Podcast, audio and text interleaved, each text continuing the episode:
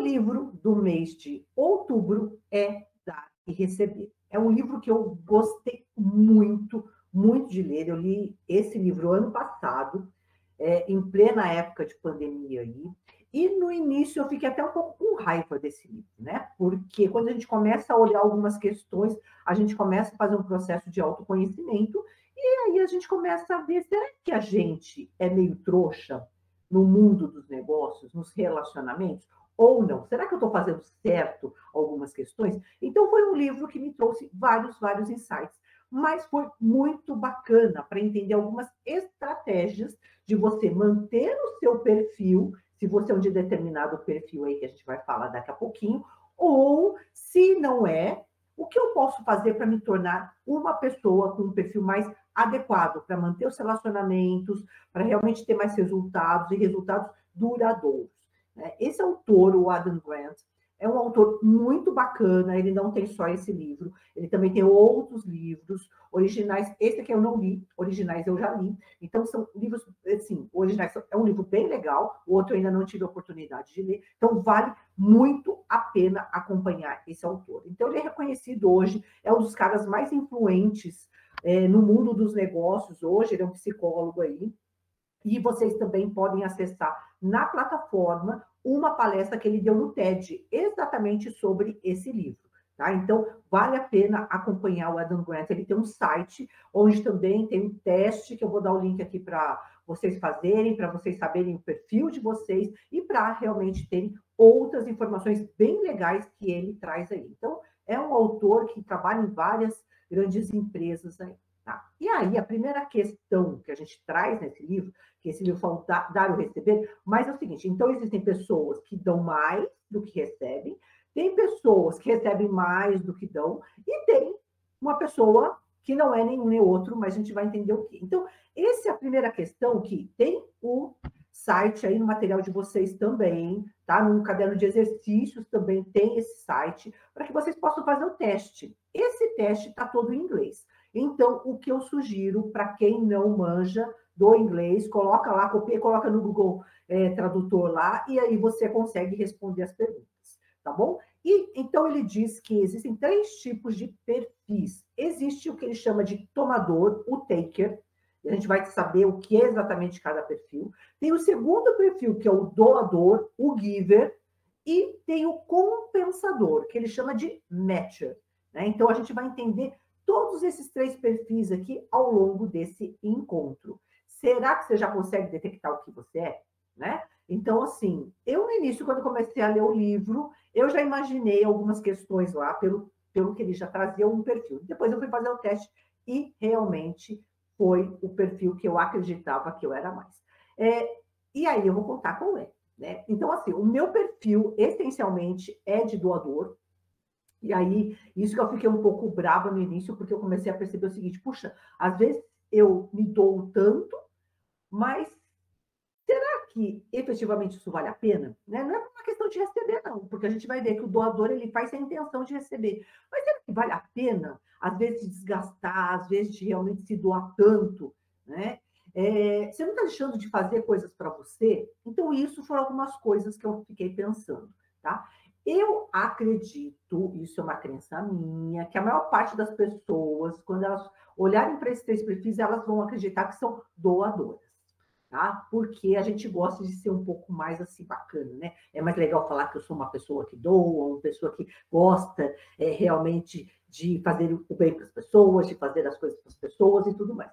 Dificilmente eu acredito que as pessoas vão falar assim, ah, eu tenho um perfil de tomador, só de cara né? Que eu gosto mais de receber. Eu acho que as pessoas não têm essa questão talvez tão clara dentro de si, porque a gente tem um olhar muitas vezes errado, um olhar errado de nós mesmos, né? E o compensador, talvez algumas pessoas aí, talvez se encontrem e falem assim, ah, não, eu sou esse cara aí, tá? Porque eu acho que assim, o tomador dificilmente acho que as pessoas vão assumir esse, esse papel, porque parece um papel não muito bem aceito, vamos dizer assim. Mas vamos entender um pouquinho o que é cada um. Então, eu aconselho a fazer o teste e aí você vai ver exatamente qual o seu perfil, né?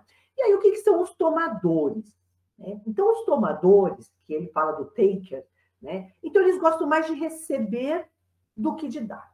Então, eles eles preferem tomar né, alguns favores das pessoas do que dar alguma coisa para as pessoas. E eles vão colocar sempre os interesses próprios à frente das necessidades das outras pessoas. Tá? Então, ele sempre é o primeiro lugar. Tem uma frase que é, ele coloca aqui que é assim: se eu não cuidar de mim mesmo primeiro, ninguém o fará. Então, essa é uma frase clássica que o tomador faz. E aí a gente começa a pensar, né? Será que é verdade? Né? Às vezes, sim, se eu não tomar conta de mim, ninguém vai tomar. Só que a gente vai perceber que muitas vezes os doadores, talvez eles tenham até um pouco uma questão, às vezes, parecida, só que as estratégias são diferentes, a forma é diferente. Né? Então, a gente vai entender essas, essas questões aqui. Eles acreditam que o mundo é extremamente competitivo e que não tem lugar, basicamente, para co é, colaboração, para cooperação. Né? Então, assim, eles acreditam que tem que, ser, tem que ter um vencedor. Né? Então, nesse mundo dos negócios, porque aqui o Adam Grant ele trabalha bem na questão do mundo, do mundo dos negócios, mas eu acho que a gente pode levar isso para qualquer lugar. A gente pode levar para o ambiente familiar, para o ambiente escolar, para o ambiente de relacionamentos com amigos ou relacionamentos é, entre casal. Né? Eu acho que tudo isso ultrapassa, porque nós somos pessoas, então a gente não consegue ter comportamentos diferentes. Né? É claro que muitas vezes ele fala no trabalho é, às vezes as pessoas têm uma característica um pouco mais forte de um perfil, né? E talvez em alguns lugares é, a pessoa tem um perfil um pouco diferente, né? Porque talvez, vamos pensar assim, a gente pode conhecer pessoas é, que são extremamente tomadoras no trabalho, que pensam só em si, elas entram nesse mundo extremamente competitivo, são pouco doadoras, isto é, fazer coisas para os outros, né? Porque sempre ela está na frente, ela está competindo com as outras pessoas, e pode ser que ela vá para um trabalho voluntário e ela realmente é uma doadora. Né? Então, ela doa o trabalho dela, ela faz o que puder para as pessoas. Então, a gente também talvez tenha que olhar um pouco esse recorte, tá? Mas também eu acredito que, às vezes, as pessoas, mesmo num trabalho voluntário, talvez em alguns, alguns momentos elas se tornam tomadoras, né?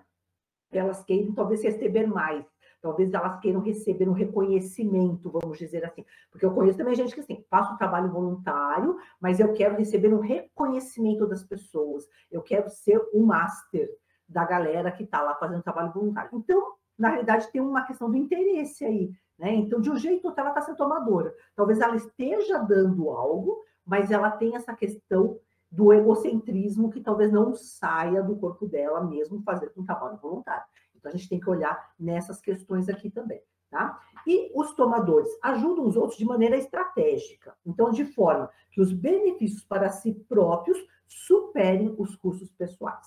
Tá? Então, assim, eu posso até dar, né? eu posso até ajudar as outras pessoas, mas isso não pode ter um custo para mim, não pode ter um custo alto.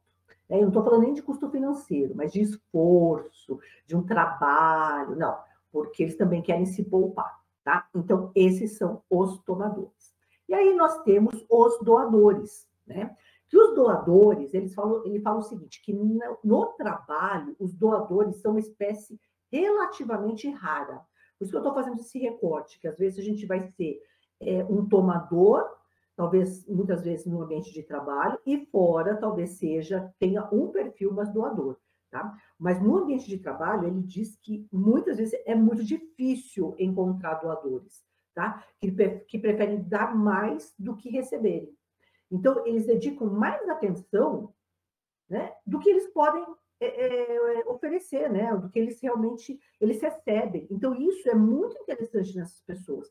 Então, eu acho que ele fala que é mais difícil encontrar doadores no, no mundo empresarial. Né? Eu vivo no mundo empresarial basicamente há 30 anos. Então, eu consigo hoje olhar para as pessoas e falar: hum, aquele tem um perfil mais tomador, aquele tem um perfil de compensador do matcher, né? E tem outros que são doadores. E eu conheci muita, muita gente que é doador. E eu vejo, pelo perfil dos doadores, é, os melhores líderes sempre foram os mais doadores. Por quê? Porque exatamente eles ajudam sem esperar nada em troca. Então eles fazem, porque realmente é, o lance hoje a gente fala da questão de deixar um legado. Antigamente, talvez eles nem sabiam essa questão de deixar um legado, né? Mas de deixar realmente um aprendizado, um conhecimento, coisas que as pessoas pudessem aproveitar. Então, isso é muito interessante. E aqui, o, o Adam, ele fala o seguinte, que esses doadores, eles compartilham seu tempo, sua energia, seus conhecimentos, suas habilidades, suas ideias e seus contatos com outras pessoas que podem se beneficiar desses recursos. Então, isso é uma verdade muito grande. Eu conheço é, líderes e líderes, né? Então, assim, aqueles grandes líderes, vamos dizer assim, eles sempre compartilharam isso. Né? Então, eles tinham tempo para suas equipes, ou eles têm tempo para suas equipes, eles delegam, e no momento que delega, é uma questão de conhecimento, é uma questão de ensinamento. Então, eles investem tempo nisso para ensinar outras pessoas, eles compartilham o que aprenderam ao longo da vida deles. E essa questão de contatos, né, isso é muito importante. Eu vejo que tem muita gente, eu conheço muitos empresários e empresárias, que quando você é, às vezes eu tenho um grupo, né? Tem um grupo de, de empresários que às vezes, às vezes, a gente precisa de alguma coisa, gente, estou precisando de indicação de, de tal coisa, o que, que, é? Sempre tem alguém que compartilha, um, uma pessoa que conhece, um contato, faz a ponte. Então, a gente percebe que são pessoas que estão lá para compartilhar seus conhecimentos. E muitas, às vezes, são concorrentes. Mas e daí? Né? E muitas, às vezes, a gente nem se conhece direito, e mesmo assim há possibilidade de abertura de portas. Então, se dedicam nesse momento a fazer algo para as outras pessoas. E não esperam é, é, retorno. Muitas depois nem lembram que fizeram alguma coisa para você. Aí você fala assim, lembra que você me deu aquele contato? Nossa, eu te dei? Ah, é? Sabe? Então, tipo assim, não espera que você faça algo por elas nesse momento ou em qualquer outro momento que porventura é, né, aconteça aí. E tem os compensadores, tá? Os compensadores, os chamados matchers, né? Eles tentam preservar o equilíbrio de dar e receber. Então, exatamente a frase é isso. Isto por aquilo, toma lá da cá, né? Então, os relacionamentos são regidos o quê? Pela troca de valores, tá? Então, é um balanceamento. Então, eu faço algo para você se você fizer algo em troca, né? Então, é bem esse toma lá da cá. Então, esses são os matchers, né? que realmente eles buscam compensar os favores que eles fazem para as outras pessoas. Tá? E aí a gente vai falar assim, quem está errado, quem está certo? Né? Eu acho que sim, são perfis é, e que cada um vai ter os seus pontos fortes e seus pontos fracos, vamos dizer assim, né? que a gente vai ver. É, e que muitas vezes, em algumas questões, há um ganho imediato, outras vai ter um ganho um pouco mais a longo prazo, uns vão ter que fazer um esforço maior em determinadas ocasiões e outros em outros. É, eu acredito que a gente tem que realmente olhar, e não, não é nenhuma questão de discriminar os perfis aqui, mas é olhar para si e falar assim: o que eu sou mais aqui? Né? Porque eu acho que todo mundo tem um pouquinho de algumas coisas em alguns momentos, tá? Eu, eu, nessa questão de estudo de perfis, a gente nunca pode falar que você é exatamente daquela forma. O que, que a gente pode ver em todos os testes de perfis que a gente olha, a gente percebe o seguinte: eu sou é, a maior parte das vezes dessa forma, mas eu também tenho, em alguns momentos, características de outros perfis. Tá? Então, se eu já tenho características de outros perfis, para melhorar, o que, que eu posso fazer, então, para mudar meu comportamento?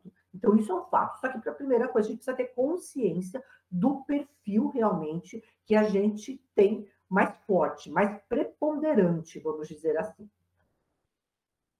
E nesse momento existe uma pesquisa do Charles Schwartz que ele fala o seguinte, né? Que ele fez uma pesquisa para verificar. É, ele fez duas listas, né? Com alguns itens e começou a fazer a pesquisa pelas pessoas, o que cada um é, se identificava mais. Então, o que foi olhado nessa pesquisa? Que os tomadores, eles normalmente preferem a lista 1. O que é a lista 1? A lista 1 é riqueza, então, dinheiro, bens materiais, poder, então, ser um ser dominante, ter controle sobre as outras pessoas, tá? prazer, aproveitar a vida realmente e vitória, fazer melhor que os outros. Então, essa questão da competitividade que a gente estava falando. Tá? Agora, os doadores preferem a lista 2. Né? É, a gente vai ver que ele não fala muito dos compensadores. Né? Ele sempre ele, ele fala algumas coisas dos compensadores, mas o foco dele aqui, por isso que o livro até dar e receber, né? em inglês é take and giver. Então, o que, que acontece? É, porque são os dois preponderantes que a gente percebe mais no dia a dia. Tá?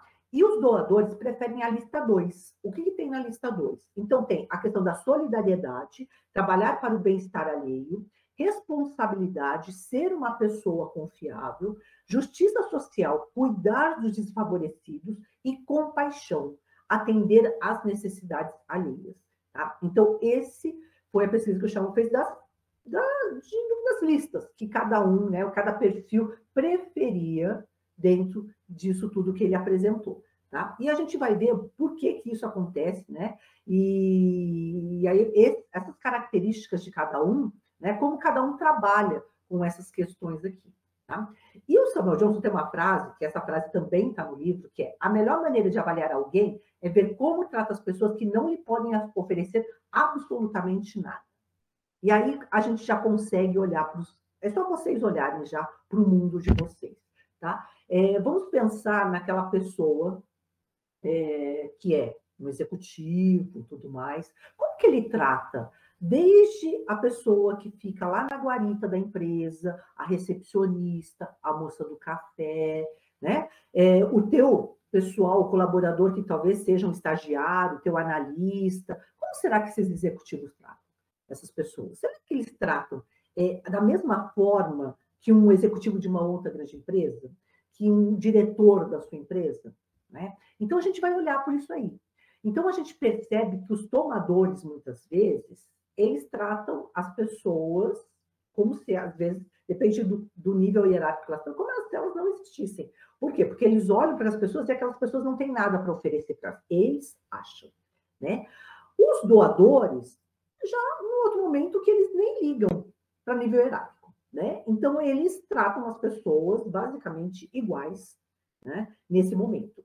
E os compensadores, né? eles tem uma questão de, às vezes, olhar para as pessoas e olharem potenciais, e acreditarem naquele potencial e, e, verificar, e talvez ele acredite que ele possa fazer até um pouco mais para aquela pessoa.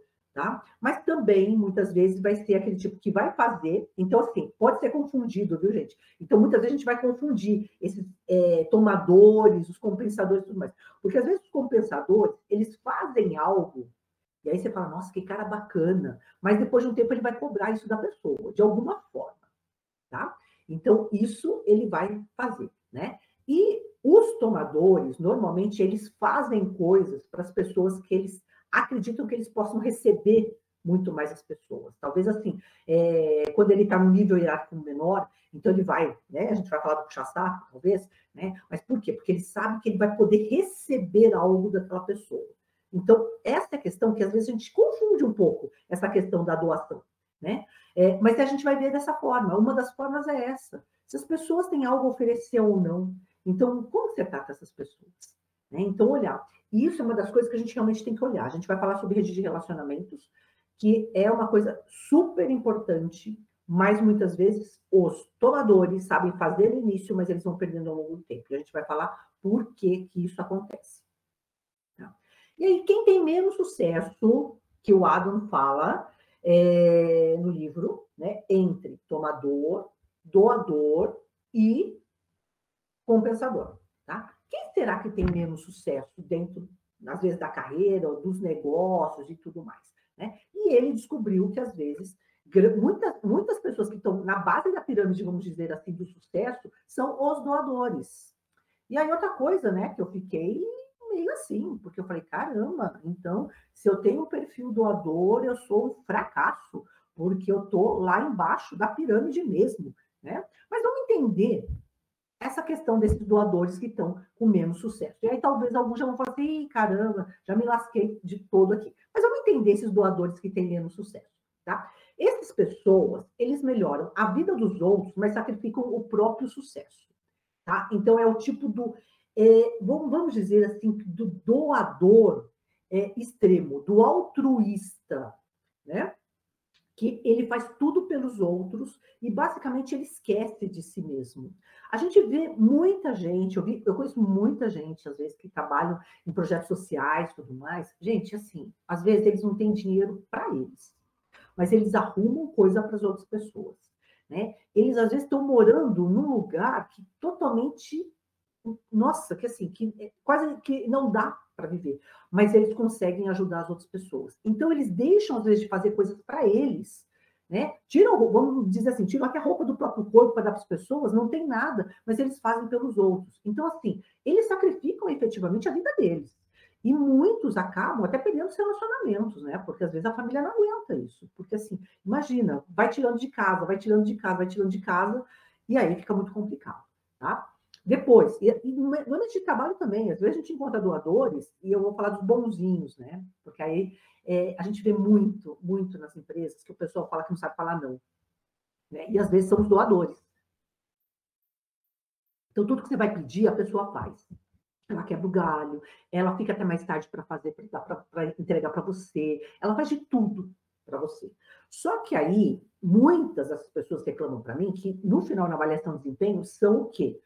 Mal avaliadas. E por quê? Porque elas não fazem o que elas precisam fazer. Elas não fazem as entregas que foram combinadas com os seus gestores. E aí é óbvio, a avaliação vai ser ruim. E aí ela não cresce na empresa, ela não tem promoção, né? tanto de cargo quanto de salário, porque ela, é ela é, bom, é a boazinha da empresa, mas aos olhos dos outros, o gestor, principalmente, é uma pessoa que talvez não faça as entregas.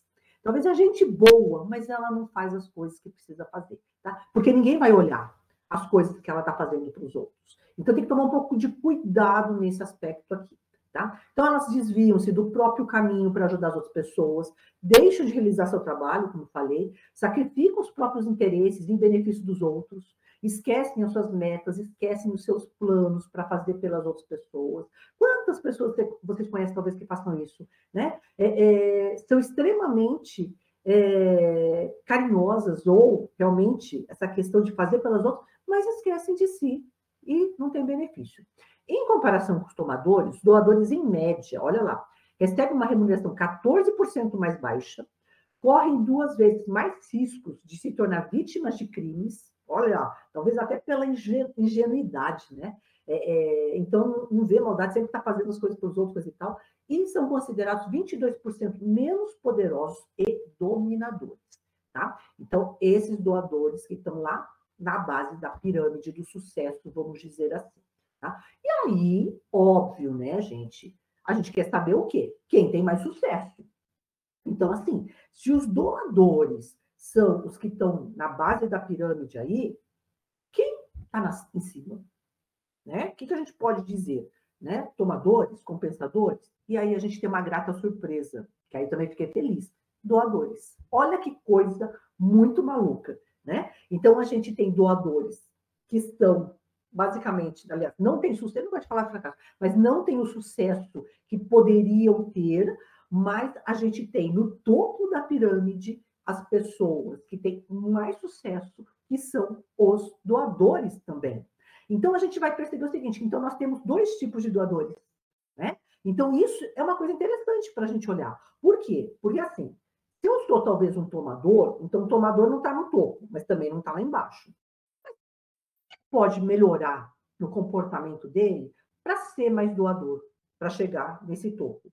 Um compensador também pode olhar né? Porque ele também está lá no meio da pirâmide. Então, assim, o que eu posso fazer, talvez, para conseguir ter um processo de doação? Porque isso também é um comportamento, a gente pode mudar esse comportamento, pode ter um olhar e falar assim, puxa, eu preciso mudar, porque tem coisa que não é bacana, né? Tem coisa que talvez seja até interessante manter, mas tem coisa que, puxa, eu posso ter um sucesso a longo prazo, né? E aquele doador que está lá embaixo da pirâmide, ele também tem que olhar e falar o seguinte: poxa, eu já tenho uma característica que é interessante, que é ser doador. O que, que eu posso fazer para estar lá em cima? Se eu tenho que mudar no meu comportamento, o que, que eu tenho que mudar na minha mentalidade para conseguir ser um doador de sucesso?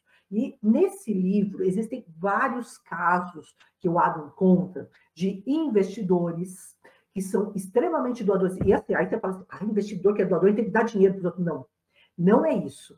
Ele abre portas. Às vezes, ele não investe, mas ele ajuda o cara que precisa de um caminho, né? Ele indica talvez outras pessoas, ele dá mais tempo para a pessoa pensar. Então, tem um investidor, um caso de investidor, que ele fala que, que às vezes ele, assim, ele dá chance para o cara que, que ele está querendo fazer investimento pensar mais, como alguns investidores não dão, porque alguns investidores são extremamente tomadores que querem o negócio já. Ele não. E às vezes ele perde o negócio. Mas aqui, até no livro ele conta que é, o cara perdeu um negócio que seria legal, mas o cara que não fez negócio com ele ficou com aquela consciência pesada, falando assim, cara, mas o cara é tão gente boa, o cara me ajudou nisso, me ajudou naquilo, até no momento que ele trouxe uma grande oportunidade para esse investidor. Né? Então, as pessoas acabam retornando. Né? Tem o cara que fez também, ele conta a história do, do, do criador dos Simpsons, da, do roteiro do, do Simpsons, né? que é um sucesso no mundo, mas ele tem uma equipe também. Né? E porque muitos, é, muitos dos episódios que foram criados foram criados por ele, mas ele tem uma equipe de apoio e ele procura também compartilhar com essa equipe o conhecimento, o sucesso, e muita gente nem conhece o cara, né? Eu nem sabia quem era o cara. Então, assim, porque ele compartilha muito com a questão com a equipe dele. Né? Então, ele é um extremamente doador. E vários outros caras. Tem um cara também que ele tem a maior rede, a rede mais potente no LinkedIn de contatos. Né, de primeiro grau, coisa e tal. E por quê? Porque o cara é um doador. Ele vira e mexe, abre portas para outras pessoas. Né? E aí as pessoas acabam também trazendo novas oportunidades, fazendo outras coisas com ele. Então, isso é muito legal. Isso não vem a curto prazo. Isso também o Adam fala, né? É uma, é uma questão de você jogar uma semente, sem esperar, você não vai ficar esperando. Eu digo o seguinte: eu não crio expectativa com as pessoas.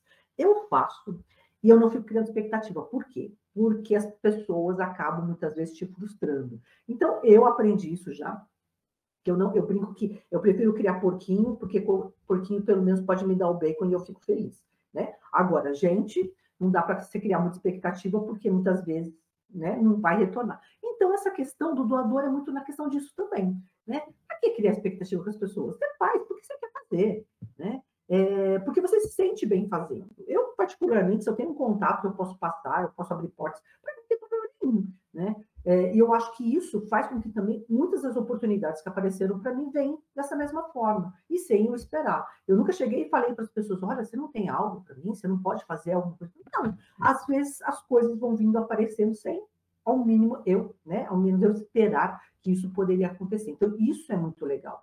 Tá? Então, o que acontece com os doadores bem-sucedidos? Eles são tão ambiciosos, olha lá, tá? Quanto os tomadores e os compensadores. E a gente tem que entender a diferença de ambição com ganância, gente. Porque muita gente acha que ambição, sabe, é uma coisa feia, é uma coisa horrível. Não, Todo mundo tem uma ambição na vida, de ter uma vida melhor, de ter mais prosperidade, de poder mais ganhar, ganhar mais dinheiro para poder fazer algumas coisas que deseja. Esse ganhar dinheiro também muitas vezes não é ficar milionário, bilionário, trilhardário, mas é poder ter as suas coisas aí que você queira viajar, possa fazer com tranquilidade, ter uma vida mais estável. Então, essa é a questão. Então, ambição não é uma coisa ruim. O problema é a ganância né? De muitas vezes querer tudo é, para si, de não compartilhar. Aí é uma questão complicada, tá? Então, os doadores bem-sucedidos, eles são ambiciosos, eles querem coisas para si, tá? Só que o que acontece, né? Mas ocorre algo diferente quando os doadores chegam lá. O sucesso se espalha e gera um efeito cascata, tá? E quando os tomadores vencem, em geral alguém perde como contraponto. Então, como eu falei, tomador extremamente competitivo, né? Então, alguém tem que ganhar, alguém tem que perder. Né? O doador, não. Então, o doador ele leva todo mundo para si. Então, se ele tem uma equipe que acompanhou um determinado projeto, essa equipe se mantém com ele. Aí pode ser que esse cara, como líder, vamos dizer assim, ele tem uma promoção. Né? Porque surgiu uma vaga, vamos pensar assim, ah, o cara é um, um gerente e pelo trabalho que ele fez, que ele desenvolveu, ele virou um diretor. Tá? O que, que acontece? Esse cara, ele não esquece desse pessoal que estava com ele. Né? De alguma forma ou outra, aquelas pessoas que também estiveram na equipe, ele sabe que aquelas pessoas também foram importantes. Então, isso vai virar um efeito cascata. Não que ele vai é, é, trazer toda a equipe para trabalhar com ele, mas ele sabe do potencial. Então, isso também ele começa a disseminar. Né? Então, isso, no final, o que? Gera realmente sucesso para outras pessoas que estavam com ele aí. Tá? Então, o doador cria valor para si próprio e maximiza os benefícios também para as demais pessoas. Leva algum tempo para que os doadores conquistem boa vontade e confiança. Mas, por fim, eles constroem reputação e relacionamentos que aumentam suas chances de sucesso. Então, é a questão de não. É, o, o que acontece com os doadores não é a curto prazo. Não é você é, jogar sementinhas hoje e amanhã você está fazendo a colheita, não. Muitas vezes você vai fazer um favor para uma pessoa, vai fazer um contato, vai compartilhar um conhecimento com outra, vai fazer uma indicação para outra. E em algum momento da sua vida, né, isso é, volta. E sem você perceber, sem você pedir. Né? Por quê? Porque o que, que acontece? Você conquista as outras pessoas, a, a confiança das pessoas, é, a, a, tua reputação, né? a pessoa de bom relacionamento. Então, isso começa o quê? A gerar vários resultados. Né? Então, isso é muito legal da questão dos doadores. Agora, tem que ser doação legítima. O que, que acontece? Os tomadores, aí eles fazem, mas com interesse, tanto os tomadores quanto os compensadores, mas com interesse de um retorno né? É, e vai depender também do nível. Os tomadores, a gente vai pensar em níveis, né? Ele vai pensar em nível hierárquico. Então, é isso que acontece. Né? Então, isso que a gente tem que alimentar, e a gente vai alimentando relacionamento. A gente vai falar de relacionamento daqui a pouquinho, tá? E equipes precisam de doadores para compartilhar informações, voluntariar-se para a execução de tarefas que ninguém quer fazer e oferecer ajuda. Aí você fala, nossa, Valéria, mas o doador é um Cristo, né? Ele vai fazer tudo que o povo não gosta. Gente, às vezes, o que, que acontece? É, eu já estive em várias equipes. E muitas vezes, por causa de uma atividade que ninguém quer fazer, aquela tarefa é, empaca. E o resultado não é de um, o resultado é da equipe. E muitas vezes acaba sobrando sempre para um, né? Ah, não, fulano faz. Aí bota, coitado, o estagiário, o cara que está chegando agora, coisa e tal. Então, o que acontece? Muitas vezes, quando a gente tem uma equipe doadores, é importante, porque esses doadores vão falar assim, gente, vamos em frente, então dá esse negócio aí que eu faço. Mesmo ele não gostando, não quer dizer que ele goste, mas ele sabe que aquilo é importante para caminhar. Em um determinado momento, a gente talvez comece a formar outros doadores, porque as pessoas também começam a olhar aquilo e falam, pô, mas sacanagem, né? Só o cara faz, então deixa eu fazer, sabe? E aí começa a ter até um rodízio nesse processo, para realmente ter um resultado. Tá? Então, isso é muito importante nas equipes que temos doadores. A gente começa a olhar as equipes de sucesso, as equipes que são realmente eficazes, são equipes que têm pessoas doadoras. Tá? Às vezes a gente vai ter compensadores e doadores, claro, porque a equipe não é, não dá para colocar só doador na equipe, né? É, e até é interessante ter perfis diferentes, eu não acho ruim, não. Mas o que, que acontece? Quando a gente tem esses doadores, as equipes começam a transbordar conhecimento, a transbordar energia, porque realmente aquilo fica maior. Todo mundo quer ajudar, todo mundo quer fazer. Então, isso é uma coisa hiper interessante, porque todo mundo está com foco o quê? No resultado, e não só nos interesses próprios. Então, é essa diferença que a gente vê em relação aos doadores. Ser doador não é bom, né? Nas corridas de 100 metros, porque não tem velocidade, porque não dá para ter velocidade, mas é valioso nas maratonas, porque ao longo da vida você vai ver o quanto isso reflete, o quanto suas ações né, é, tiveram de consequência, e boas consequências, vamos dizer assim. Tá? Então, o que, que acontece muitas vezes com os tomadores compensadores? Eles têm resultados rápidos, né? porque eles são mais diretivos às vezes, eles vão lá já mais né, é, é, com gana nesse processo, vamos dizer assim, então eles conseguem resultado mais rápido. Só que, ao longo do tempo, as pessoas vão começando a conhecer essas pessoas. E aí, o negócio não se mantém. Tá? Então, é isso que a gente realmente tem que observar no nosso dia a dia. E doadores bem-sucedidos, eles trabalham muito fortemente em quatro aspectos. Né? Então, uma construção de um networking muito forte, tá? algo que a gente vai ver que permeia ao longo da vida, a questão da colaboração extremamente forte, também uma questão de avaliação, né, como que eles fazem as avaliações e o poder de influência sobre as pessoas, tá? Então são essas quatro etapas, né, esses quatro itens aqui os, que os doadores bem-sucedidos trabalham muito, muito bem. Então vamos lá ver. Tá? Redes de relacionamento. Então, quais são as vantagens das redes?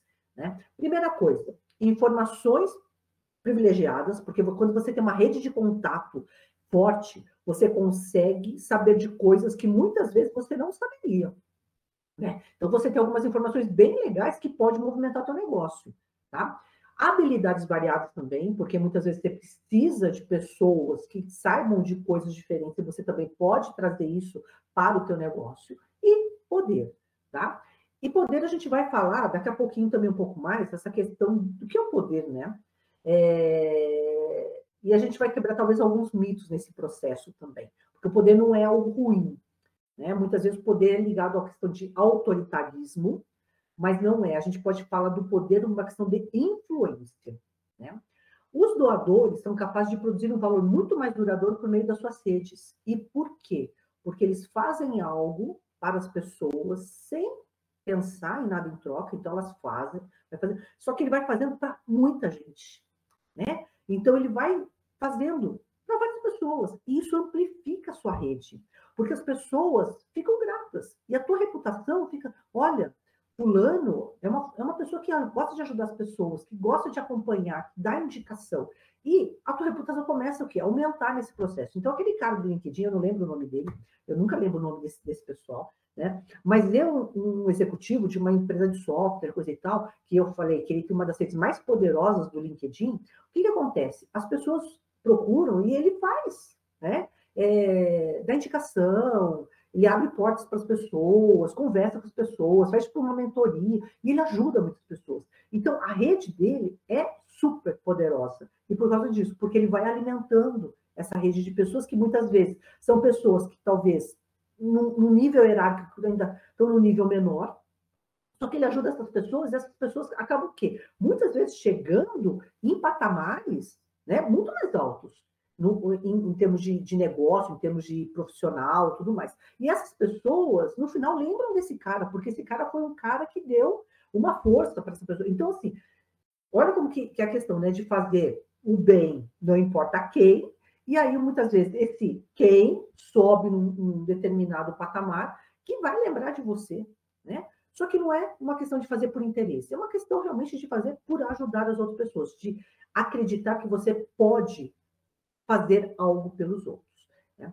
Se criarmos redes de relacionamento com a única intenção de conseguir algo, não seremos bem-sucedidos. O que, que acontece? É muito moda, né? As pessoas falam assim, não, a gente precisa alimentar nossa rede de network. Aí você vai para um evento, aí o pessoal começa a trocar cartão, aí começa a já querer vender para o outro, já querer marcar reunião, coisa e tal, tudo mais. Então, assim, numa reunião, às vezes, dessas reuniões de empresários, de profissionais e tal, às vezes você está lá, todo mundo está querendo vender ou a tua imagem, né? Ou o teu negócio, o teu produto ou serviço, tá? E no final das contas, não alimenta de verdade uma rede de relacionamento. Às vezes as pessoas nem perguntam para o outro o que, que, você faz, né? É, como que é a tua empresa? Que tipo de produto ou serviço você comercializa? Como que você trabalha? Então, assim, não tem uma é, um interesse genuíno no outro. E quando você não tem interesse genuíno no outro, essa rede de contato, ela quebra em dois tempos.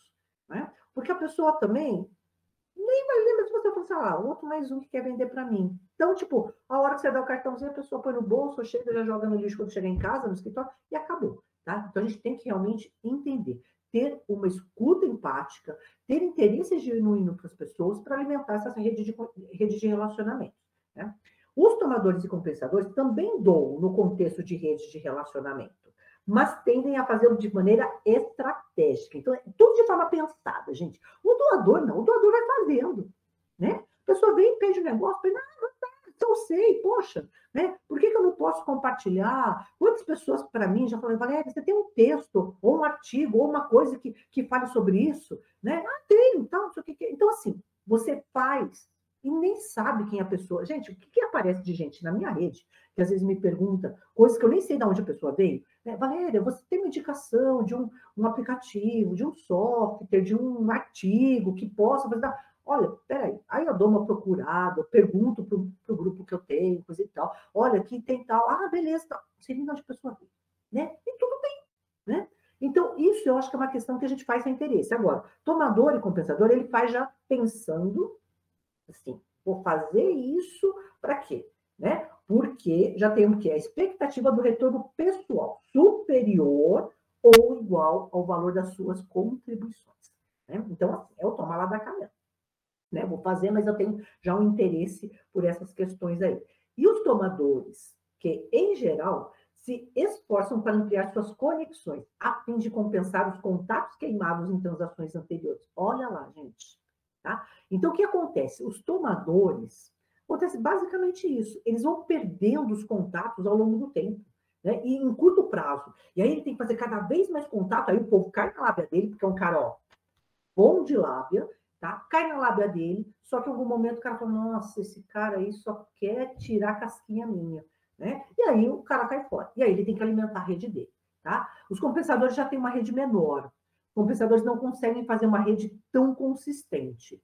Tá? Nem tão consistente, nem tão grande, vamos dizer assim. Tomadores fazem redes grandes, mas também tem, vão perdendo, então tem que fazer cada vez mais redes. Então, os tomadores, às vezes, têm aquelas redes que tem muita gente, muita gente na rede do cara. Mas se você for ver quem realmente interage com esse cara, quem gosta desse cara, às vezes são poucos. Né? Porque as pessoas às vezes têm preguiça de tirar o cara lá da rede dele, então deixa o cara lá, tá? Mas é isso que acontece. Tá? A questão da colaboração. Então, olha lá, os gênios tendem a ser tomadores, olha que interessante, para promover os seus próprios interesses. Então, eles drenam inteligência, energia e capacidade alheias. Então, eles tomam. Então, é, é aquele tipo de pessoa que gruda em você e fala assim: olha, o que você sabe? O que você aprendeu em tal coisa? O que você fez em tal quê? Então, ele vai só te sugando, sugando, sugando, e, e muitas vezes você sai assim, né? Por quê? Porque a pessoa pegou tudo, né? E você vai falando, tá? E agora, os criadores de gênios, olha que legal, por sua vez, costumam ser doadores. Usam a própria inteligência para ampliar a sagacidade e a capacidade alheias. Então, o que, que acontece? É, os criadores de gênios, muitas vezes, eles vão é, é, alimentando, né? Eles estão alimentando isso, né? Então, eles usam realmente é, o que eles sabem, o que eles têm para as outras pessoas. Ao contrário dos tomadores, eles só sugam. Né? Então, não tem um processo colaborativo, ao contrário dos doadores. Os doadores rejeitam a noção de que a interdependência seja sinal de debilidade. Costumam ver a interdependência como fonte de força, como meio de canalizar as habilidades de várias pessoas em prol do bem maior. Então, o que acontece? É, os doadores, eles verifica o seguinte: eu não consigo fazer tudo sozinho. Né? Porque eu tenho as minhas vulnerabilidades, eu tenho meus pontos fracos. E para isso, então eu preciso de outras pessoas para a gente conseguir fazer algo que tenha mais resultado, algo que seja mais bacana, ao contrário dos tomadores. Os tomadores, eles veem a vulnerabilidade como algo ruim, então, eles não falam, eles não assumem os pontos fracos, eles não gostam é, dessa questão da interdependência, não, eles acham que eles são né, é, os próprios donos aí só da vida dele, então não precisa de ninguém para fazer nada. Então, isso é uma questão que eles acreditam que depender das outras pessoas é um sinal de fraqueza. E no final, não é. Né? Porque aí você tem várias habilidades juntos e consegue realmente ter um resultado muito melhor. Os doadores se responsabilizam pelas tarefas de interesse do grupo, não necessariamente do próprio interesse pessoal. Né? Então, olha para o grupo e verifica o que, que, vai ter de resultado do grupo, não só o meu resultado. Né? Não adianta nada eu ter resultado, é o que eu falo nos treinamentos, gente. Tem gente que fala assim, não, mas eu preciso ter o meu resultado. Não adianta nada você ter o seu resultado se no final o grupo não atinge o resultado, se a empresa não atinge o resultado. Né? Então, na realidade, o que acontece? É interesse de todos para que a gente possa realmente ter algo muito maior. Essa iniciativa deixa o grupo em melhores condições. Estudos demonstram que, em média, quanto mais os membros do grupo, dos grupos doam entre si, mais altas são a quantidade e a qualidade dos produtos ou serviços. Por quê? Todo mundo vai fazer muito mais e muito melhor, gente. Porque imagina assim, várias competências, várias habilidades juntas, complementares, vai dar um resultado muito melhor mesmo do que uma pessoa sozinha lá batalhando sozinho né? Ou cada um fazendo sozinho, né? Cada um no seu cantinho fazendo a minha parte, tá? Fomentar ambientes propícios à segurança psicológica é um atributo típico de outra atitude dos doadores nas colaborações. O que, que acontece? É, essa questão de segurança psicológica é uma coisa muito importante, e principalmente quando a gente trabalha com inovação. Quando a gente trabalha com inovação, as pessoas vêm com ideias diferentes, ideias muitas vezes que nunca foram aplicadas. E elas precisam se sentir seguras para elas colocarem a sua opinião, para elas darem as suas ideias, para que realmente é, a gente possa aplicar. E muitas vezes vai dar certo, muitas vezes vai dar errado. Né? E se der errado, a gente não pode é, sacrificar essa pessoa. Ah, você que disse isso, você que deu essa ideia. Não, elas precisam se sentir seguras que aquela ideia nós experimentamos, nós decidimos experimentar, não deu certo. Tudo bem, as coisas podem não dar certo. Então, o que a gente pode fazer para dar certo? Tá? Então, isso precisa de segurança. Agora, se você cria um ambiente onde qualquer coisa que você fala, depois você vai ser julgado, você vai ser culpado, aí as pessoas acabam não trazendo novas ideias, novas sugestões. A questão da avaliação, né?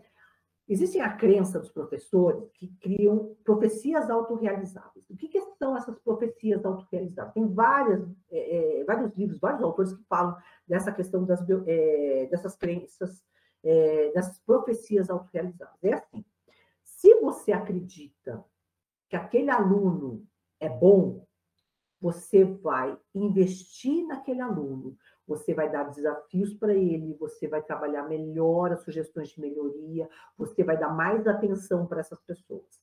Se você acredita que aquele aluno ele é um fracasso, você deixa ele de lado.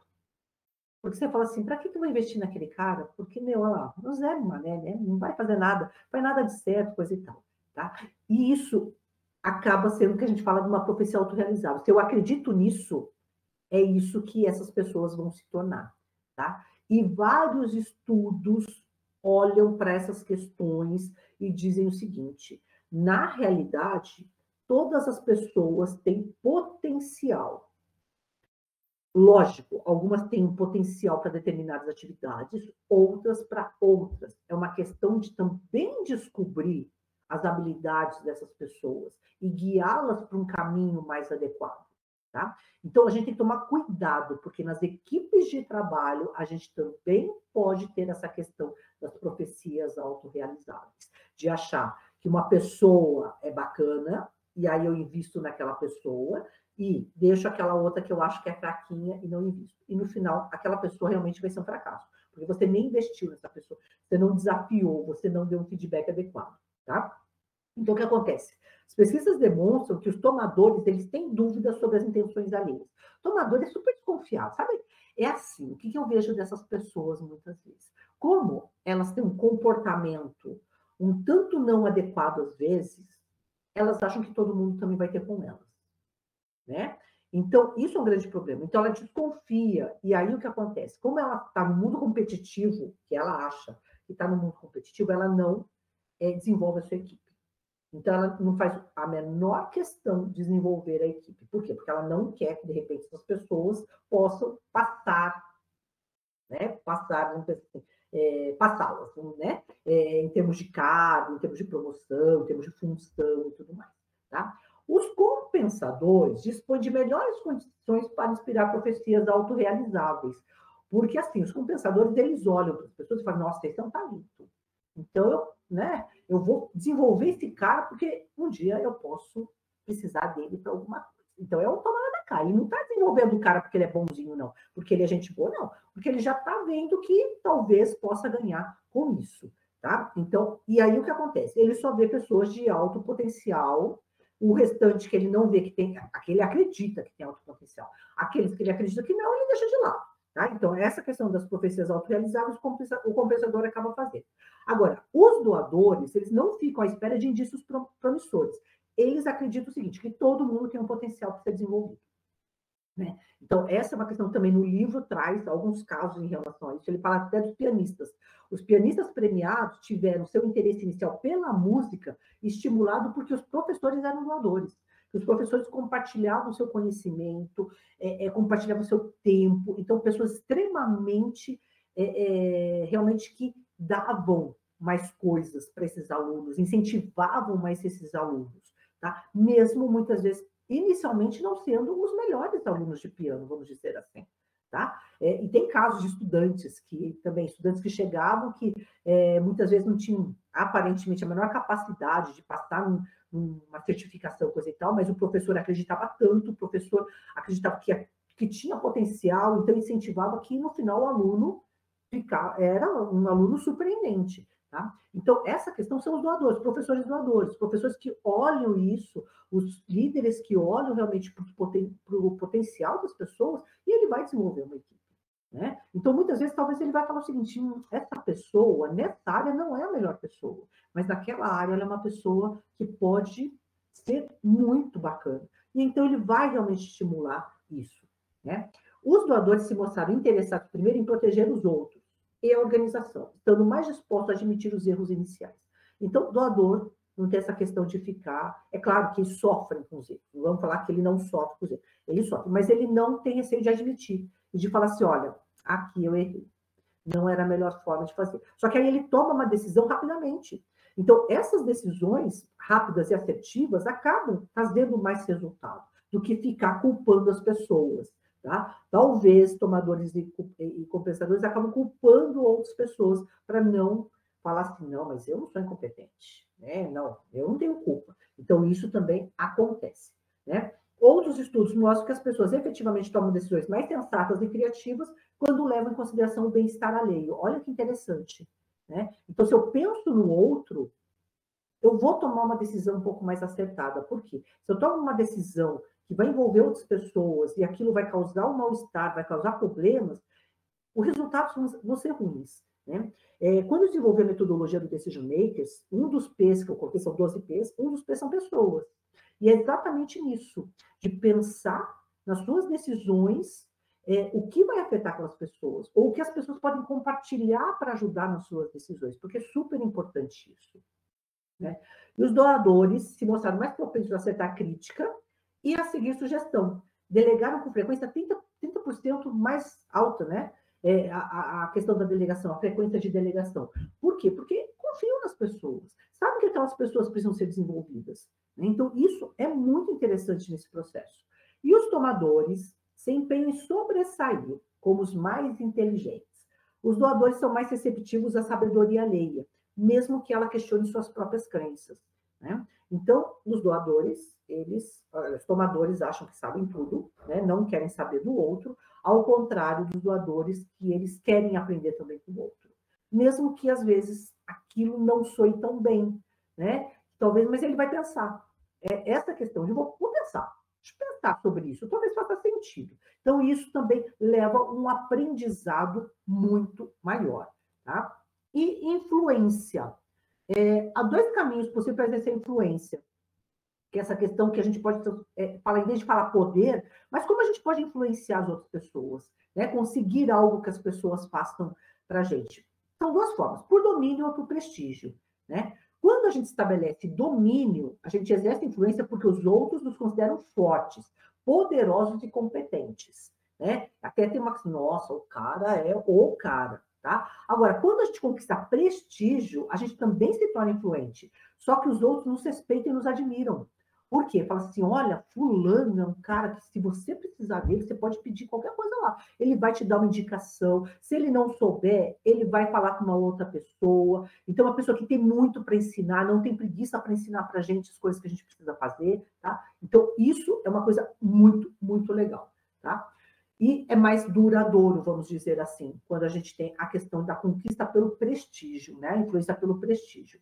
E como eles valorizam as perspe perspectivas e os interesses alheios, né? que eles então entendem também o outro lado, os doadores são mais propensos a fazer perguntas que, que a oferecer respostas. Olha que interessante isso. A falar com indecisão que expressar certezas, admitir fraquezas que ostentar forças e a pedir orientação que impor as suas opiniões, tá? Porque ele quer saber do outro também. Né? Então, o que, que acontece com o doador? Ele não acredita que ele está 100% certo, mesmo que às vezes ele tenha algumas certezas. Isso não quer dizer que assim, ah, ele fala com indecisão, mas não é que ele às vezes não tem certeza daquilo. Ele sabe muitas vezes que aquilo talvez não seja melhor, mas ele também precisa deixar que o outro decida.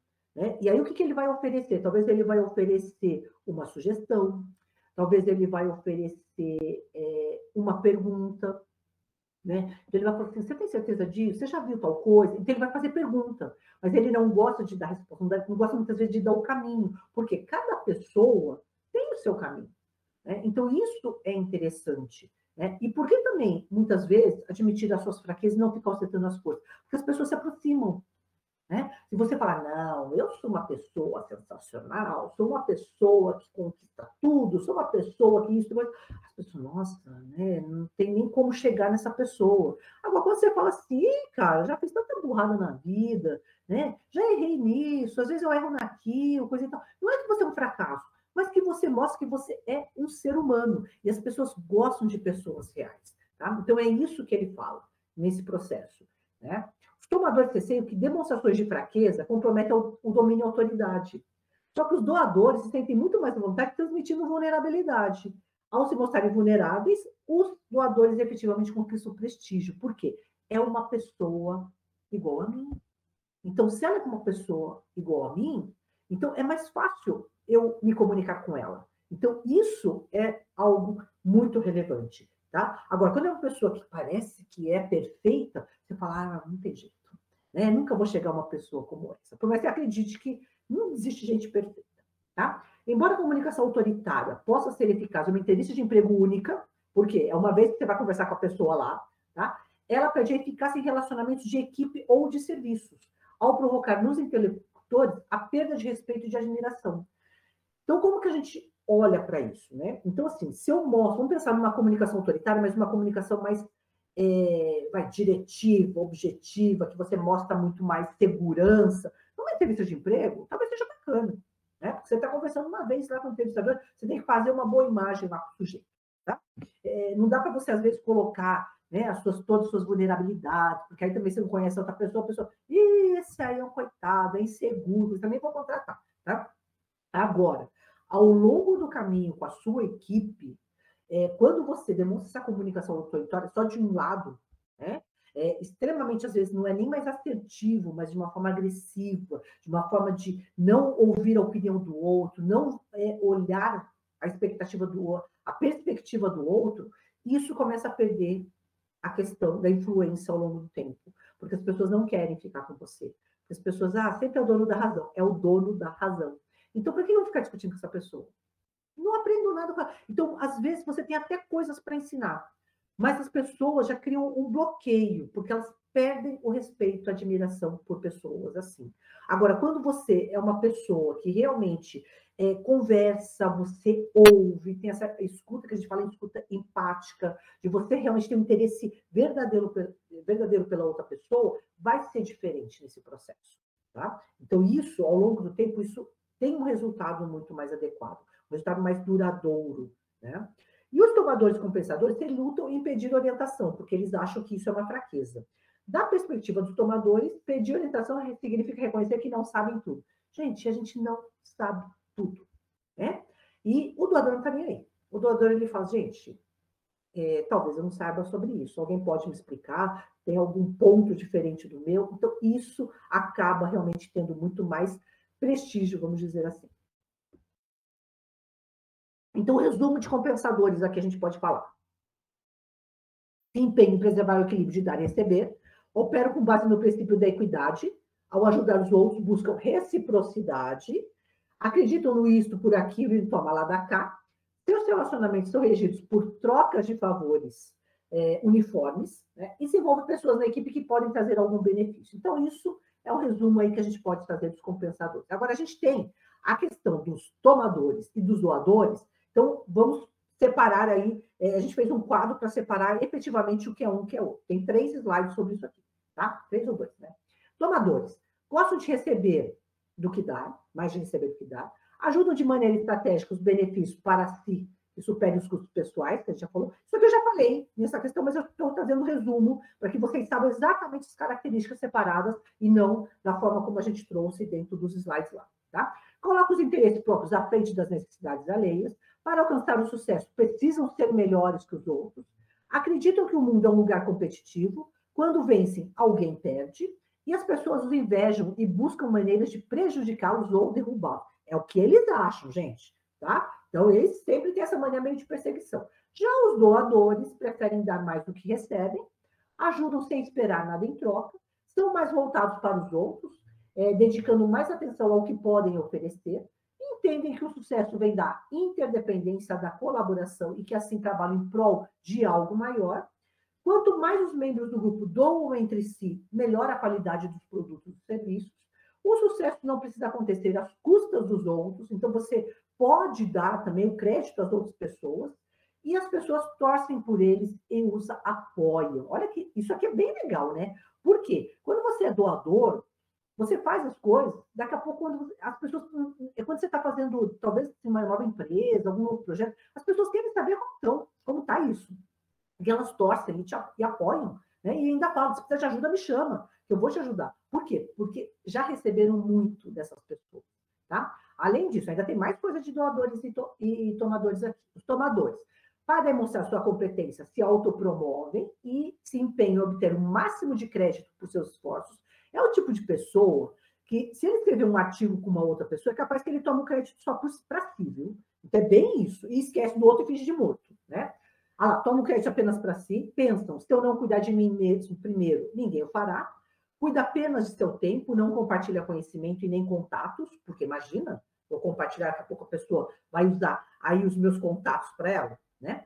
Dominadores e controladores com subordinados e que buscam boicotá-lo, é, submissos e solícitos com os superiores e podem se disfarçar de doadores quando percebem que podem ter muitos ganhos. Então tem que tomar cuidado com esse ponto. Eu já tive alguns tomadores na minha vida é assim, eles parecem ser extremamente doadores, né? E eles falam, ai, gente, porque eu ajudei fulano, eu abri porta para cicano, ai, eu fiz tal coisa. E assim, vai falando, e ela dá, dá nome, sabe? Vai dar nome para as pessoas, né? Por quê? Porque ela já faz ai, eu fiz para fulano, só que aí você vai olhar para o tipo de pessoa que ela fez. Ela fez para alguém que está num cargo estratégico, para alguém que é de determinada empresa, que é fulano. Então, você olha e você sabe né? Você fala, olha, que sacana, né? Aí, quando ela precisa, ela vai lá e cobra. E cobra na cara dura, do tipo assim, falou, não lembra daquele favor que eu fiz para você? Você, né, você poderia agora quebrar o galho para mim, coisa e tal. E aí fica aquele climão, né, gente? Porque às vezes a pessoa nem pode fazer, porque não está nem dentro do, do, né, do poder dela fazer coisa e tal. Mas é isso que acontece muitas vezes com os tomadores aí, tá? Doadores. Valoriza as pessoas que estão ao seu redor, Doadores terminam valor em vez de reivindicá-lo a si mesmo. Dão crédito às outras pessoas, criam equipes inovadoras, pois criam um ambiente de segurança psicológica, onde o erro é permitido sem punição, é generoso em doar tempo, energia, conhecimento, habilidade, ideias e contatos, e fazem pequenos atos de gentileza ao longo dos anos, independente para quem seja. Então, são laços fracos. Né? É, aliás, o que, que ele fala de laços fracos? Vou explicar aqui. Laços fracos são pessoas que você não tem o menor contato.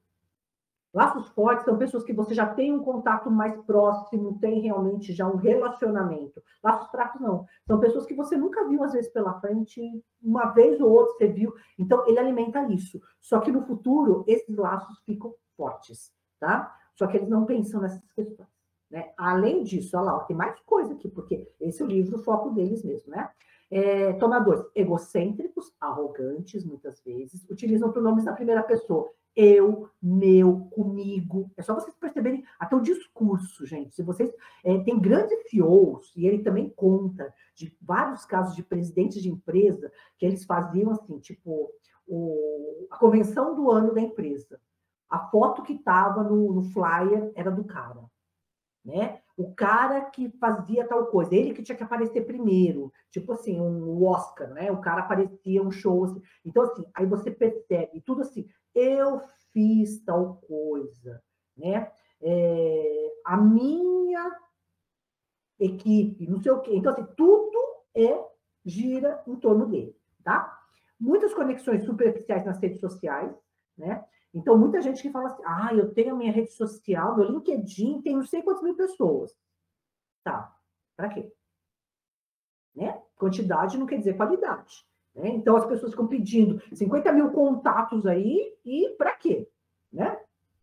Concentram-se pessoas que podem ajudá-los, queimam contatos e assim precisam ampliar as conexões, não desenvolvem os talentos da equipe, pois se sentem ameaçados, não admitem que podem estar errados, mesmo que outras pessoas paguem um preço elevado, e querem ser os mais inteligentes. E tem todas as respostas. ao contrário dos doadores, que não é sobre fazer sacrifício e se tornar uma Maria Teresa ou Gandhi, gente, não é isso, tá? A gente daqui a pouco vai ver a questão dos doadores, que tem sucessos que não tem. Então, a gente vai entender também o que, que esses doadores fazem efetivamente. Tá? Então, não é se tornar a pessoa mais bondosa do mundo, a pessoa que tira a roupa do corpo para dar não é isso. Tá? Quando alcança o sucesso, ele se espalha e gera efeito cascata para as outras pessoas, beneficiando a todos. Não tem foco em construir sua reputação, mas em ajudar as pessoas. Criar laços de confiança. Acredito que todas as pessoas têm potencial, não é buscar talentos e se engarra, né? Essa questão dos talentos e garra, assim, o que, que, o que, que os doadores percebem muitas vezes que acontece nas empresas? As empresas fazem processos seletivos extremamente custosos para buscar os melhores talentos no mercado. Só que, às vezes, aqueles talentos não funcionam na empresa, porque os caras são tão arrogantes, estão tão donos de si, que no final você só gastou dinheiro e no final não deu em nada. Tá? Eles acreditam muito numa questão dessa questão de, é, da garra, das pessoas que querem fazer. Tem um livro que eu vou deixar de indicação aqui para vocês, que é o Garra, da Angela. E é bem legal, porque ela sempre fala nessa questão, que muitas vezes as pessoas é, podem não ser aquela, as consideradas mais inteligentes, né? os talentos natos, mas elas têm garra, elas sabem o que elas querem fazer e elas conseguem atingir o que elas desejam. E aí tem um livro complementar também, que é o Mindset, né, da Carol Dweck, que também fala dessa questão do mindset, a gente tem um mindset fixo de crescimento. Então, também, se a, gente, se a gente acredita que pode crescer, que pode aprender, a gente vai conseguir bons resultados, tá? Então, isso que é a questão realmente da gente verificar que não precisa ser o talento, mas a gente consegue desenvolver habilidades é, e competências ao longo da vida. Né? Assumem erros, levando em conta as consequências para as pessoas, são receptivos à sabedoria alheia e fazem perguntas e gostam de ouvir. Tá? E por isso que as pessoas gostam dos doadores porque eles se interessam pelas outras pessoas. Então, eles perguntam, não é aquele tipo de pergunta, mas e eu conheço muita gente assim, gente, me dá uma raiva, porque assim, a pessoa pergunta para você alguma coisa e ela não te escuta. Ela simplesmente pergunta só para começar a puxar uma conversa, mas ela tipo, não está nem afim de conversar com você, né? Mas só para fazer um social. Então, te pergunta, ah, o que você faz? Aí você está contando, a pessoa aí está olhando para o lado, coisa e tal. Os doadores não, eles têm um interesse genuíno pela outra pessoa, tá? e os tipos de doadores. Né? Então, aqueles doadores sem sucesso e com sucesso. Então, aqui também eu separei para vocês entenderem aqui, é tipo assim, aonde eu estou. Né? Opa, se eu estou sem sucesso, o que está faltando para eu ter sucesso se eu sou um doador? Então, os sem sucesso são altruístas. Gente, o altruísta é o cara que dá tudo, vamos dizer assim. Tá? Então, isso faz com que ele realmente acabe não pensando em si. Então, fazem algo de forma repetitiva, que perdem energia e se sentem desmotivados e culpados. Então, o que acontece com pessoas assim? Ele conta no livro que existem pessoas que, no final, são os doadores sem sucesso, que vão pensar assim: ah, eu sou um professor. Aí eu sou um professor que eu dou aula, né, na, escola, coisa e tal, e depois todos os dias, vamos pensar assim, eu saio da aula meio-dia. Uma hora da tarde eu começo as aulas num projeto social e eu vou até 10 horas da noite, de segunda a sexta. Aí sábado e domingo eu tô em, estou lá inserido em outro projeto, quer dizer, estou doando, estou fazendo as coisas pelas pessoas. Só que uma hora ela não tem mais energia, gente, porque ela está cansada, efetivamente. Aí verifica a vida, a vida dela é, é, rotineira. E isso faz com que uma hora ele fale assim, cara, mas eu gosto tanto de fazer isso, mas eu não tenho motivação. Né? E começa a se sentir culpado, porque fala assim, nossa, mas eu tenho que dar as coisas para as pessoas. Só que assim, dá pensando também em si. Né? Então, essa é a diferença lá dos doadores que têm sucesso. Tá bom? Então, pense, não é só ficar fazendo trabalho voluntário, fazendo as coisas para os outros. Não, porque aí uma hora eu também canso. Né? E aí, no final, eu perco até a motivação de fazer alguma coisa. Dissipam suas doações e pedem energia para fazer seu próprio trabalho. Né? Então, começam também a fazer um monte de coisa para as pessoas e acabam perdendo o foco no seu trabalho. O que eu falei das empresas, que o cara faz para todo mundo as coisas e não faz para si. Né? É, não pedem ajuda para não sobrecarregar ou atrapalhar os outros, só que ele pode ficar sobrecarregado. Né? Mas fica assim, ah, mas eu não vou pedir. É o bonzinho, gente. Esse doador é aquele cara assim, que ele é sensacional, é a pessoa mais fofa do mundo. Só que é um coitado, no final das contas, né? Porque no final fica infeliz, fica não realizado nesse processo, tá? é, excesso de confiança nas pessoas, de empatia, de timidez, manipulação e submissão, né? Então, essa é a questão, porque confia muito nas pessoas, aí acaba tomando alguns tombos, né? E é, esse excesso, e assim, o excesso, né, gente? Acho que a gente tem que confiar nas pessoas, isso é um fato, só que não pode ser o excesso, aquela pessoa que em todo mundo é bonzinho, todo mundo é legal, por que não? Porque a gente vai ter os tomadores e os compensadores na nossa vida. Né? Então, a gente tem que tomar cuidado. E às vezes essa questão da timidez, então aí acaba não falando o que precisa falar, aceita tudo. Né? E aí tem o, o, que acontece, o efeito capacho. Tá? O que, que é o efeito capacho? Faz muitas concessões para deixar o outro feliz. Só que a pessoa está lá, né, infeliz. Então, olhe para isso. Agora, vamos olhar para os doadores que têm sucesso. Olha que diferente, gente. Eles são alteristas. O que, que são pessoas alteristas? Elas fazem muitas coisas para os outros, mas também pensam em si. Tá? Pensam também no seu bem-estar. Então, também, eu estou fazendo um trabalho, mas também tenho que pensar em mim. Porque se eu também não tiver realizado, se eu não estiver feliz, eu não vou conseguir também levar outras coisas para as pessoas. Né? Eu quero compartilhar conhecimento, mas se eu também não tiver um tempo para eu estudar, para eu aprender mais coisas, daqui a pouco tenho conhecimento para levar. Então a gente tem que realmente balancear nesse processo aí. São ambiciosos, né? então sabem o que eles querem para si, isso não tem nada de errado, como eu já falei. Não deixam de cuidar dos seus próprios interesses.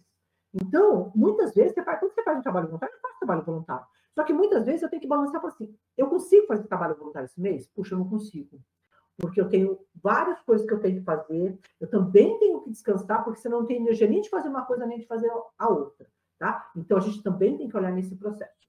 Automotivados, pois percebe o impacto das suas ações. Então, não precisa ter uma motivação externa, não é dinheiro, é, não é, é reconhecimento, mas é uma coisa que puxa, a gente faz, porque realmente é uma coisa que faz bem para a gente. E a gente sabe o impacto traz. Isso, se tiver muito associado com propósito, gente, é uma questão sensacional, porque a gente sabe por que, que a gente vai doar, tá? A gente sabe por que, que a gente quer entregar alguma coisa para o mundo. Então, doadores também têm essa questão do propósito mais é, solidificado, vamos dizer assim, porque ele sabe por que, que ele pode entregar mais para as pessoas, né? Qual o impacto que ele pode trazer.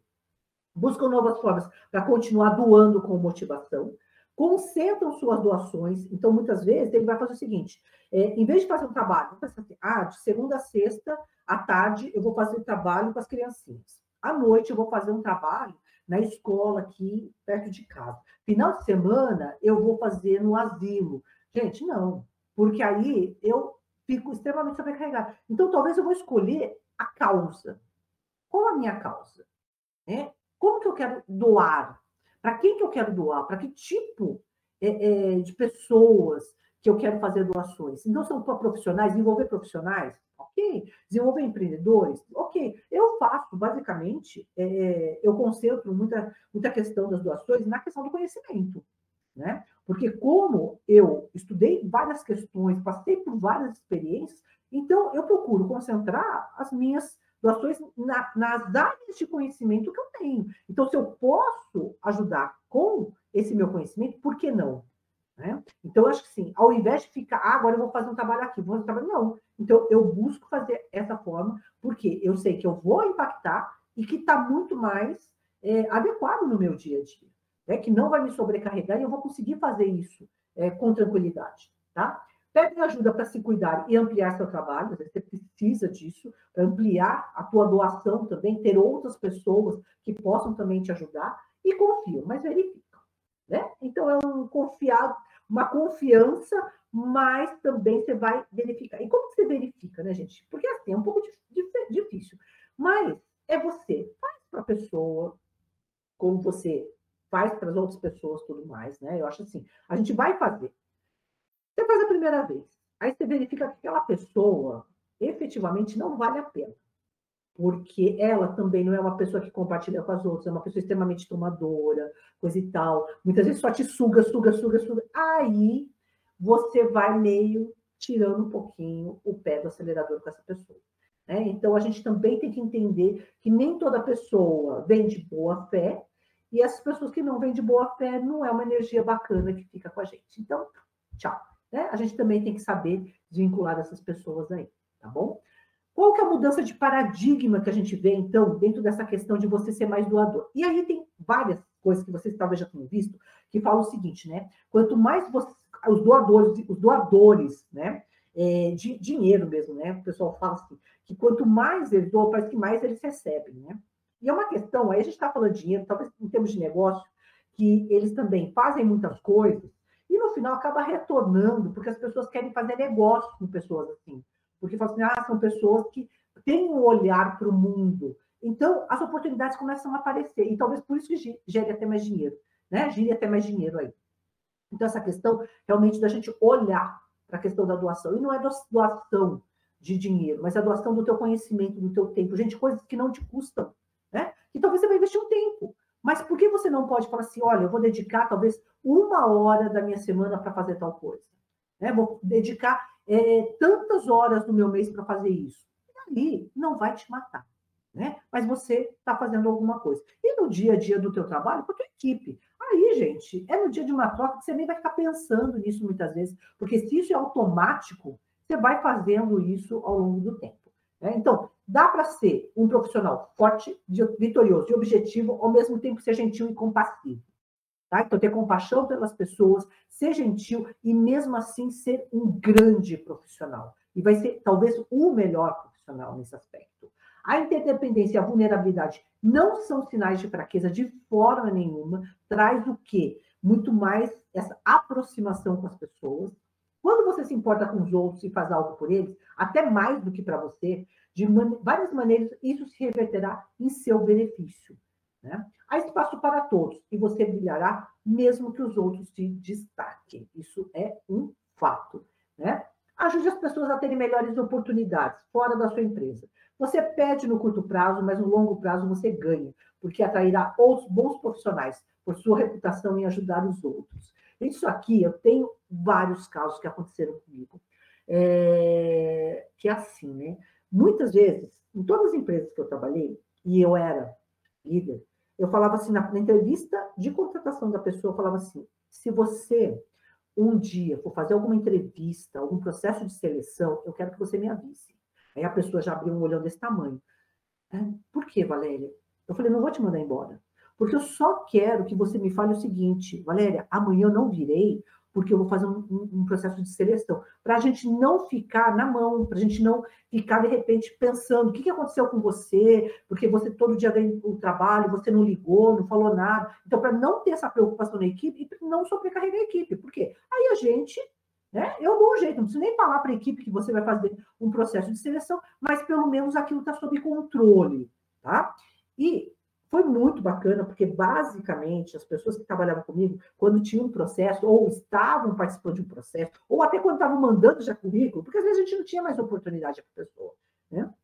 A pessoa fala, Valéria, eu estou participando de um processo. Beleza, boa sorte. Ah, eu vou fazer entrevista tal dia. Não tem problema. Né? Só, me, só me lembra um dia antes para a gente poder, é, só para poder saber, para poder ajeitar se tiver alguma demanda aqui, coisa e tal. Ah, não, beleza. Né? E muitas pessoas saíram. Como depois de algum tempo, muitas pessoas voltaram. Por quê?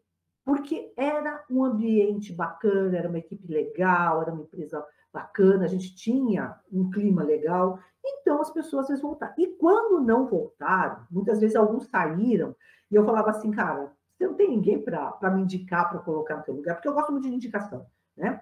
Porque eu acho assim, você indicar é uma responsabilidade. Eu só indico pessoas que eu confio, né? Então, para indicar, eu acho que é uma responsabilidade. Então, quando a pessoa indica alguém, é que ela meio ela é corresponsável por aquela contratação também, né? Então, e as pessoas indicavam. Então, muitas vezes, o que acontecia? A pessoa saía, mas já me trazia o currículo de algum amigo, alguma amiga, e aí eu entrevistar e falava, beleza, então vamos tocar. E essa pessoa permanecia, né? Então, acho que isso é muito legal. E aí, no final, você cria uma reputação seguinte, é, de uma escola, de uma pessoa que tem essa abertura, e você não perde. Né? E vários outros negócios que já aconteceram comigo foram pessoas que saíram. Valéria, eu queria fazer tal coisa, tem uma indicação aqui na empresa. Então, isso gira. Né? E aí, sem nenhum interesse. Mas porque efetivamente você também quer ver as pessoas melhores. Porque muitas vezes na tua empresa não tem mais como crescer. Então, por que não fazer isso? Tá? E ações de impacto. Isso que tudo tem é, lá depois para vocês fazerem exercício, hein, gente? Aqui, ó. Teste seu conceito de doação, que é aquele do perfil, tá? Então, o link para vocês entrarem lá e fazer esse teste lá. Promove os anéis da reciprocidade. O que, que é isso? É um exercício que eles falam, que assim, é, faz o exercício no teu emprego, na tua sala de aula, de falar assim, de pedir dicas, né? E ajudar as outras pessoas. Então, ele fala que tem muitos exemplos né, na universidade que o cara, ah, eu precisava de tal coisa. Aí, ah, eu posso te ajudar nisso.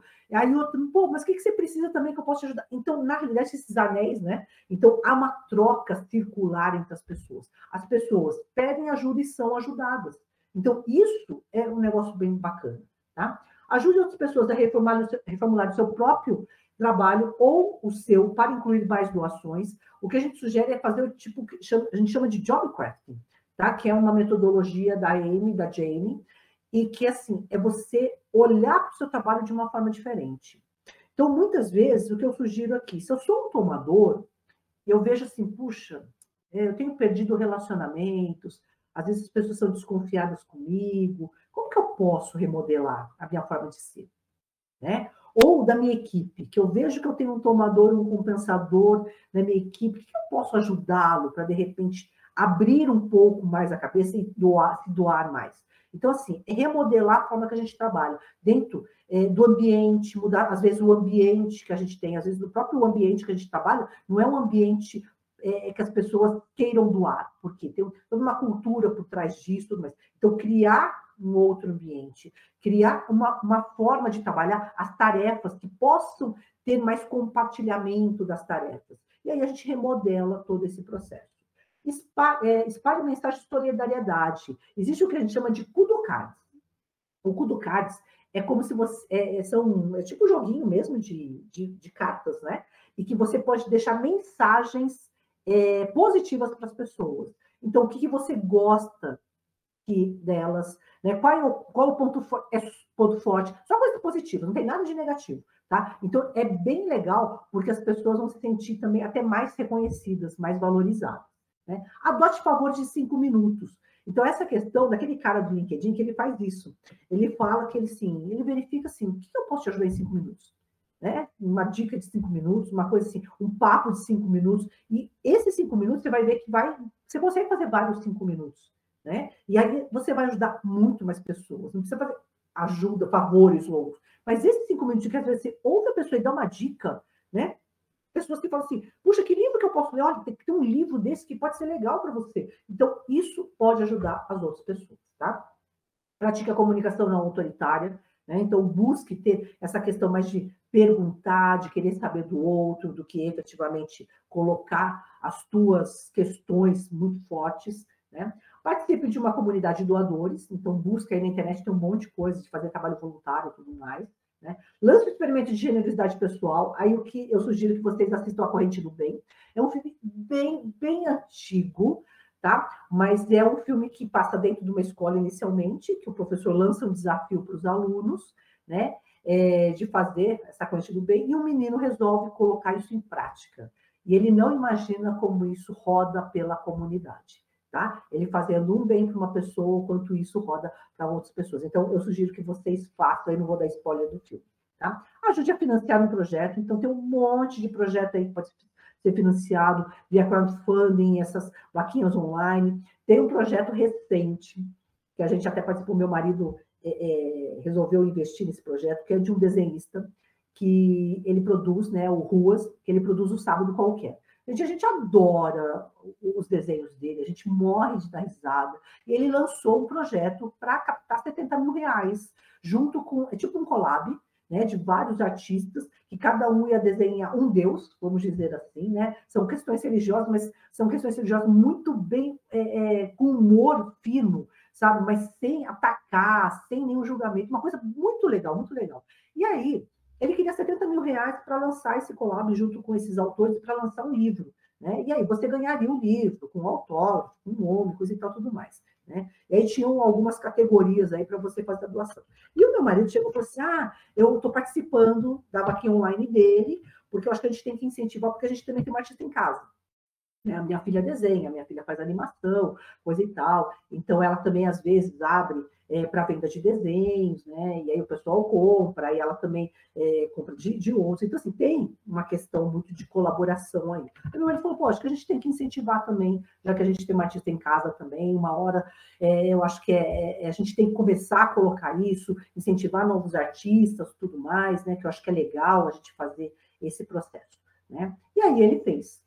Gente, o cara, é, eu não sei quanto tempo durou essa, essa vaquinha online dele, ele conseguiu mais de meio milhão de reais para fazer. Né? E olha que legal, ele vai fazer mais coisas para quem ajudou esse, nesse, nesse processo dele. Né? Então a gente ajudou, basicamente a gente gosta do livro dele, a gente gosta da arte dele, então a gente vai receber isso, mas também assim, né? É, a gente não esperava nem receber mais coisas, porque, poxa, a gente investiu naquilo, tudo mais, né? Não é um valor baixo, vamos dizer assim. É, é, talvez se você comprasse isso numa livraria, talvez seria mais barato, mas pô, fazer parte disso é legal. Então, por que não ajudar um projeto desse? E tem vários projetos, gente. Tá? Tem projeto que você só vai ajudar, né? Por exemplo, é, aquele dia também vi um. A gente tem duas gatas e a gente adotou por uma ONG, então também estavam pedindo doação para ajudar no tratamento de uma gatinha. A gente vai lá né, e, e, e, doa, porque, puxa, foi super legal a gente ter achado as duas gatinhas na ONG e tudo mais. Então, assim, é uma coisa que a gente pode ajudar. Né? É, muitas vezes tem gente que não consegue ajudar financeiramente, mas se puder, por que não participar disso também? Né? E busque ajudar com mais frequência. Então, acho que isso também é um hábito né, de você se doar mais, fazer mais um pouco pelas outras pessoas, porque isso, isso é super válido no dia a dia. Então, por que ser um doador, gente? É mais fácil vencer quando todos querem que você vença.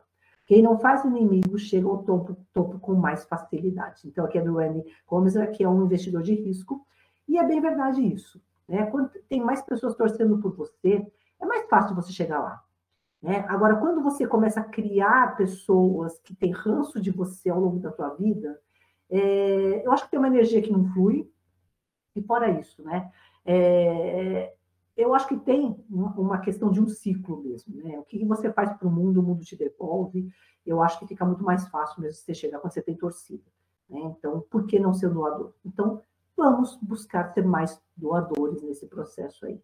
Então, algumas indicações que eu estou trazendo de livros complementares aqui. Brené Brown tem um TED excepcional, tá? Então, aqui ela fala da coragem de ser imperfeito, então ela fala muito da questão da vulnerabilidade, muito bacana. Angela Duckworth, Garra, né? Então, o poder da paixão e da perseverança aí, que eu falei para vocês. A Susan Cain tem esse, o poder dos quietos, porque muitas vezes os quietos, os introvertidos são vistos de, como pessoas, às vezes, que não vão a nenhum lugar, né? Que às vezes eu já vi falando, ah, são pessoas lentas, e no final não são. São excelentes pessoas que podem ser muitos muito bons profissionais, só que as pessoas às vezes não dão esse valor. E também tem falado de série Outliers, né, do Malcolm Gladwell, que também é bem bacana para vocês olharem o que, que essas pessoas um pouco fora do comum fazem aí, né, para agregar valor aí. Pessoal, então, esse é o livro do mês de outubro, nós só teremos esse encontro, porque esse livro é um pouquinho, hum, né, é menorzinho aí, então deu para fazer no encontro só, ok? E aí a gente se encontra no próximo mês.